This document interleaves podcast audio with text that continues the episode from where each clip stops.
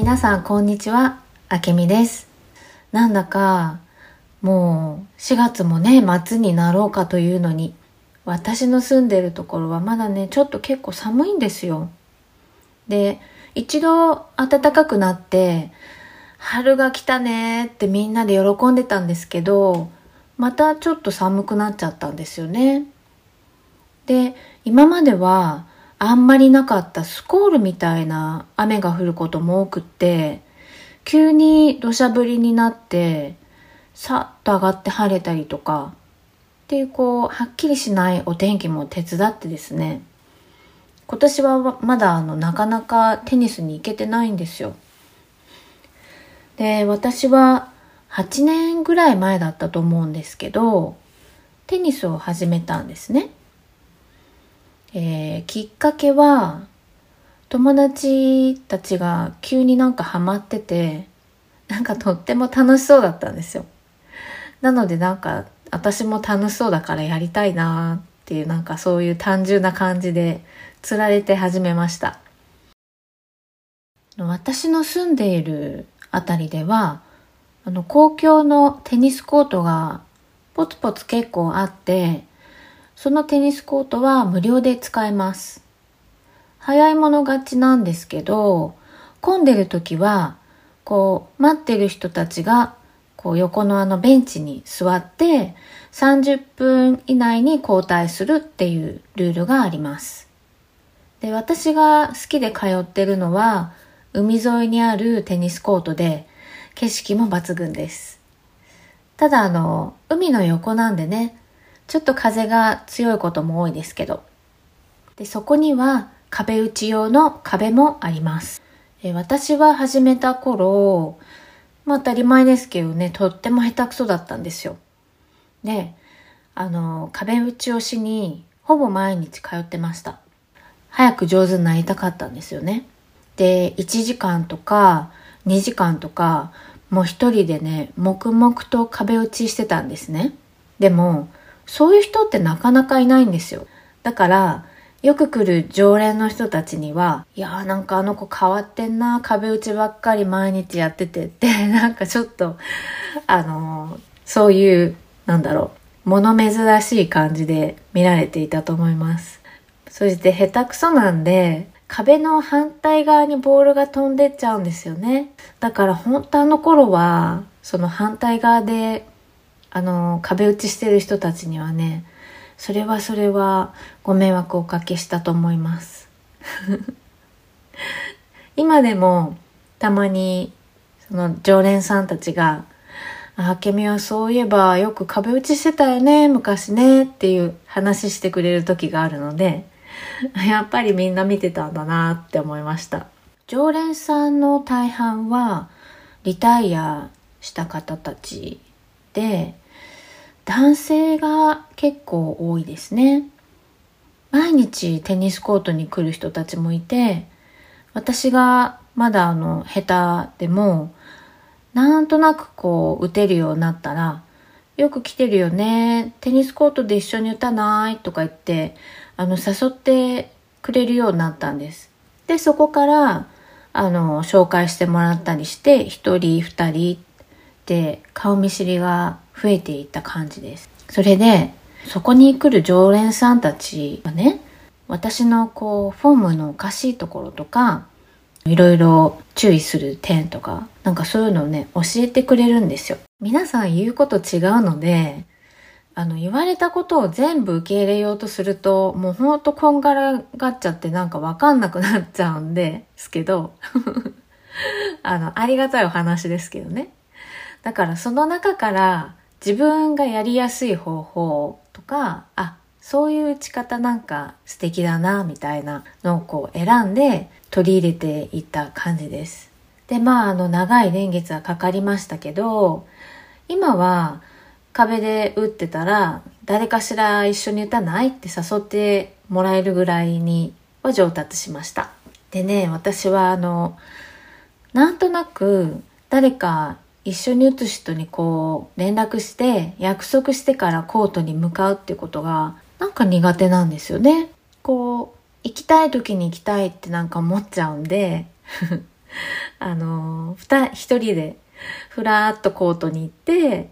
で、誰か一緒に打つ人を見つけるっていう感じです。まあ、たまに誰もいなくて、壁打ちで終わるっていうこともありますけど、まあ、それはそれで練習ができていいし、私は気にならないので、そういうやり方で行っています。この常連さんたちが、本当ユニークな方たちがたくさんおられるんですけど、一番年上のテニス友達が87歳なんですよ。女性と男性と一人ずついるんですね。で、二人ともほんとシャキッとしてて元気なんです。今でもね、テニスコートに立ったら、走り回ることはしませんけど、ラリーだけだったら1時間以上とかね、できるぐらいの体力が終わりです。その女性の方なんですけど、数年前に私、あの、電動スクーターを手に入れたんですよ。で、そのスクーターに乗ってテニスコートに行ったんですね。そしたらその方がそれを見かけて、あの、ケミ何それ？すごく面白そうっつって、いろいろ質問してきてくれたんですよ。で、私も欲しいってなって、家族の方に相談されてたんですけど、転んだら危ないからダメですって強く反対されちゃったんですね。で、ちょっと諦めてたんだけど、どうしても欲しかったみたいで、その1年後ぐらいに手に入れて、雨が降ってない夏の間、朝5時とかだったら道路が空いてるじゃないですか。そしたら危なくないからっつって、そういう時間帯に一人でこう乗って街を散策してたそうなんですよ。そしたら今まで経験したことのない感覚だったみたいで、なんかもう鳥になったみたいでね、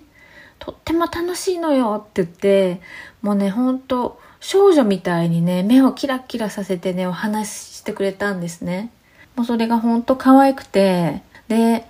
彼女はね、結局そのスクーターを1年半ぐらい楽しんで、もう十分楽しんだからいいわ、つって、おいっ子さんにあげてました。いやね、あの、彼女を見てると、もう本当にいくつだからこれはできないとか、そういうの本当関係ないんだなって思いましたね。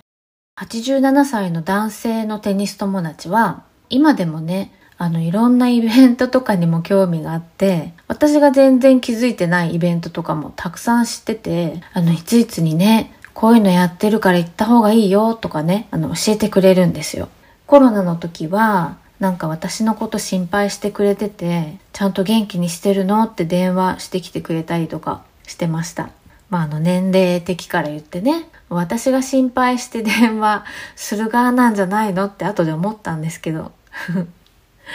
で、いつも顔を合わせると、元気？何か変わったことはないの？って聞いてくれるんですよね。優しいですよね。この方はね、数年前に、あの、海沿いを一人でお散歩してた時に、なんかね、脳梗塞の前触れみたいな症状？なんかありますよね？この片方の腕が重くなったらとかなんかそういう感じのね。私はよくわかんないんですけど、なんかその前触れみたいな症状が感じられたそうで、あ、なんかおかしいって自分で分かったから、自分で救急車を呼んで、で、救急車に運んでもらって、手術を受けたってことがありました。なんか自分で落ち着いて、これはおかしいってなって、救急車を呼ぶっていう行動が取れるのが、もうなんかすごいなと思って、で、そのおかげで2回に分けてこう詰まってる血管の手術をして、で、今はね、もうピンピンしてテニスをしています。あとね、今年80歳になった男性のテニス友達がいるんですけど、その方はイタリア出身の元シェフの方なんです。で、一度手料理をごちそうになったことがあって、あの、ダックを調理してくださったんですけど、本当に美味しかったです。その方は冬はスキー、夏はハイキングが趣味で、ここ数年誘ってもらってハイキングによく一緒に行ったりしてたんです。でも、去年の、うーん、夏ぐらいからですかね、このお尻の関節のところが痛いって言ってて、スポーツ関係も全然できなくなっちゃったんです。で、こう常にアクティブにしてる方なんで、もう何もできないってなったら毎日退屈で仕方がないんですよね。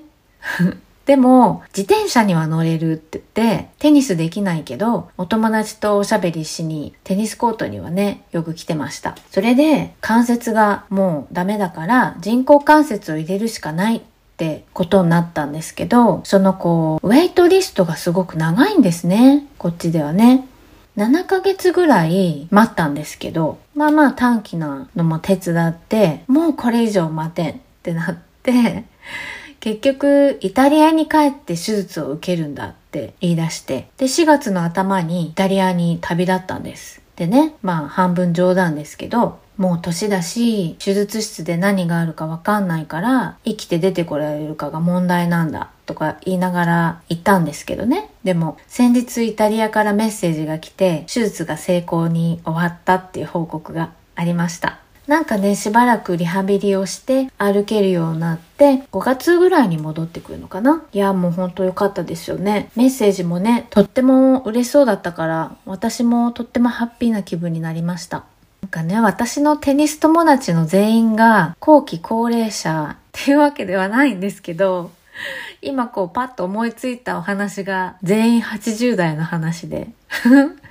なんかちょっと自分でも笑っちゃったんですけど。でもほんとね、テニス始めて、いろんな年代の人たちと関わるようになって、お話ししてたらね、とっても面白いんですよね。あの、若い人たちは若い人たちで、こう、若者独特の悩みみたいなのがね、あったりして、あら、可愛いな悩むよねとかってこう、ね、一緒に聞きながらニヤニヤしちゃうし、なんかね、そういう年齢を超えた友情っていうか、関わるのが本当楽しいです。運動したくて始めたテニスなんですけど、そういうね、たくさんのおまけがついてきました。私にとって今ではテニスコートはそこへ行ったら顔見知りの人が誰かいて海を横目にテニスができる本当に私のハッピープレイスになっています。今日の一本は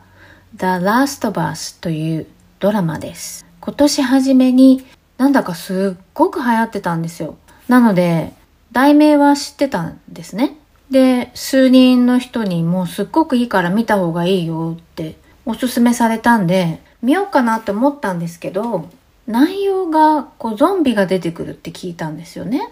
私はもう、あの、ホラーとか怖いものはもう一切見たくないんですよ。だから、あの、今までもこうゾンビが出てくるものって全然見てないんですよね。すごい流行ったものでも。でも、いやそんなね、全ゾンビ出てくるけど怖くないよってみんな言ってたから、その言葉を信じて見出したんですけど、まあ最初のね、何話かは私にはすっごい怖くて、ほんとビクビクしながら見ました。でもお話が面白かったので、引き込まれて最後まで見ました。最初ね、これはあの、パンデミックの話だし、隔離期間がどうとかとかね、ワクチンがかね、私たちがここ数年で経験した事柄がほんと散りばめられてるんですよね。だから、この話って、あ、きっとあの、パンデミックの時とかにこう、作られたっていうかこう、最近作られたものなんだろうなって勝手に思い込んでたんですけど、何年か前に流行ったゲームがベースになってるんですってね。もうね、それ聞いてびっくりしました。あまりにも私たちが経験した話と本当に似てたんで、聞いた話なんですけど、YouTube でそのゲームの内容がドラマでどれだけ忠実に再現されているかっていうのを比較してるチャンネルがあるそうで、それによるとすっごい忠実なんだそうですよ。で、HBO はシーズン2のアナウンスもしましたよね。がこれからどう続いていくんだろうなと思って楽しみにしています。日本では Unext というストリーミングサイトでご覧いただけるようです。